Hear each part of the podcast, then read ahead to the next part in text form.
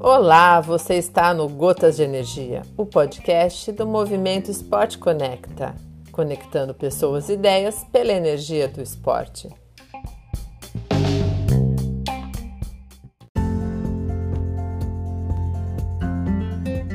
Olá, pessoal do podcast Gotas de Energia, Ana Kaiser aqui de volta para falar da transformação positiva que o esporte gerou na minha vida e depois para falarmos também de outros, outras inspirações, sejam pessoas, projetos, enfim, é, atletas de alto rendimento.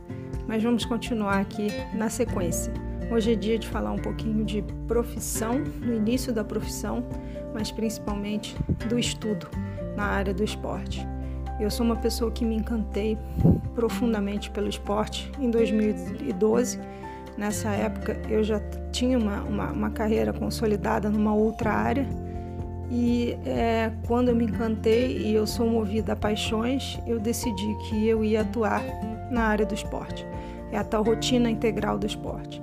Treinar, trabalhar com aquilo que a gente ama e acredita, seja de forma voluntária ou de forma remunerada. E quando eu tomei essa decisão, é, eu sempre fui.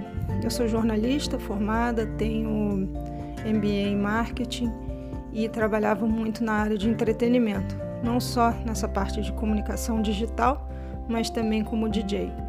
E quando eu decidi seguir no, no esporte de uma maneira mais intensa, é, tanto a parte de DJ quanto a parte da, da, dessa pessoa estrategista de comunicação migrou para atuar na área esportiva.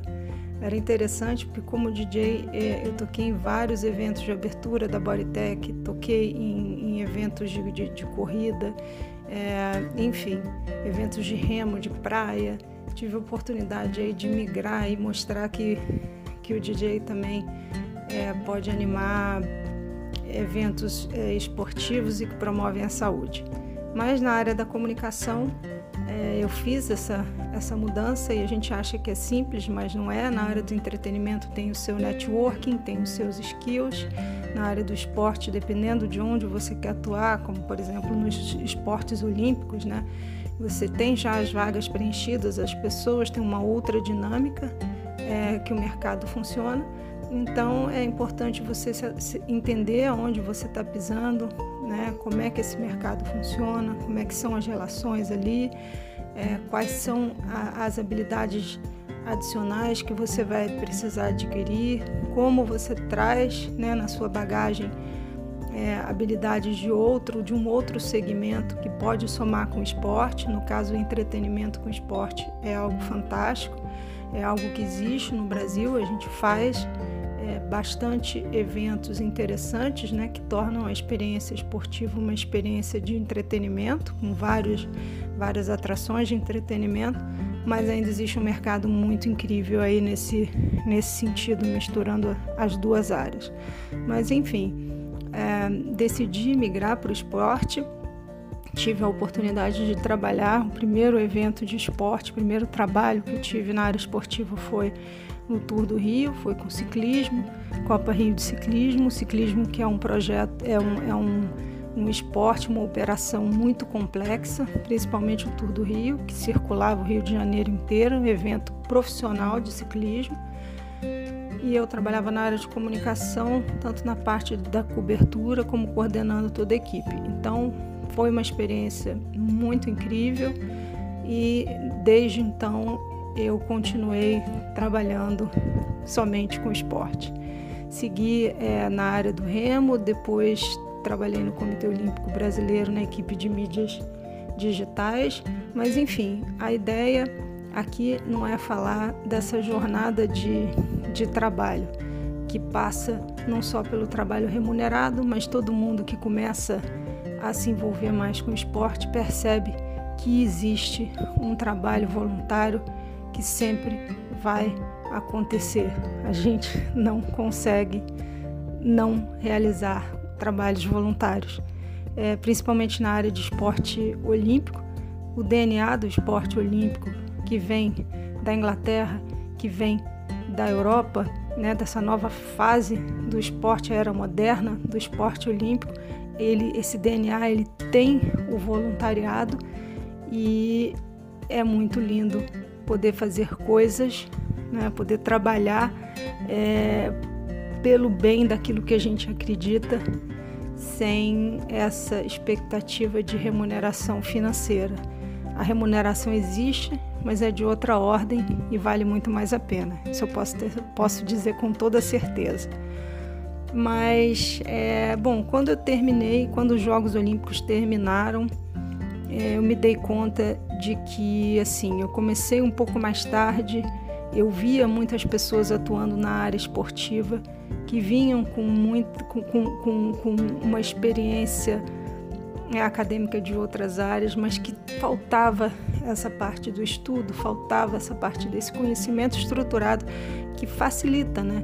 A gente ganha bastante tempo quando a gente aprende com os outros de uma maneira estruturada e consegue aplicar, a gente evita errar, a gente otimiza o processo de gestão e os resultados são melhores, né? Então eu pensei, já que eu comecei tarde, deixa eu ganhar um tempo e vou estudar. E aí eu decidi sair do Brasil, porque parece que não é muito tempo atrás, mas isso foi em 2017. Naquela época não tinha muita opção ou eu não sabia das opções que existiam aqui.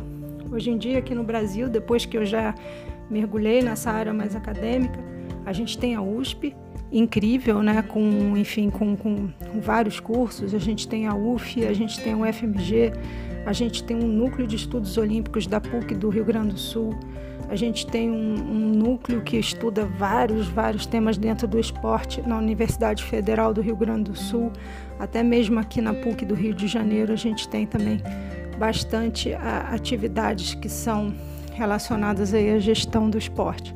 Mas enfim, eu decidi sair, decidi, é, conversei com algumas pessoas e soube da Universidade Alemã do Esporte, que é uma universidade é, como já, já diz, né, só sobre o esporte, todas as áreas de saber é, a serviço do esporte. E é, também pesquisei, mas assim, como eu, eu já tinha morado na Alemanha e, sabe, parecia que aquilo ali já era, já estava decidido antes de eu tomar a decisão, eu olhei outros cursos, né? Assim, hoje eu sei que existem existem informações muito interessantes. É claro que nos Estados Unidos com uma pegada diferente, porque o esporte nos Estados Unidos, como ele é desenvolvido, como ele é gerido, é bastante singular, né? A forma como isso acontece. Né? Tem, tem cursos bem interessantes e formações na Austrália, na Nova Zelândia, incríveis. É, na própria China, né? A China tem acho que três universidades só do esporte. Quando eu achava que a Alemanha era grande, a China era é gigantesca nesse sentido.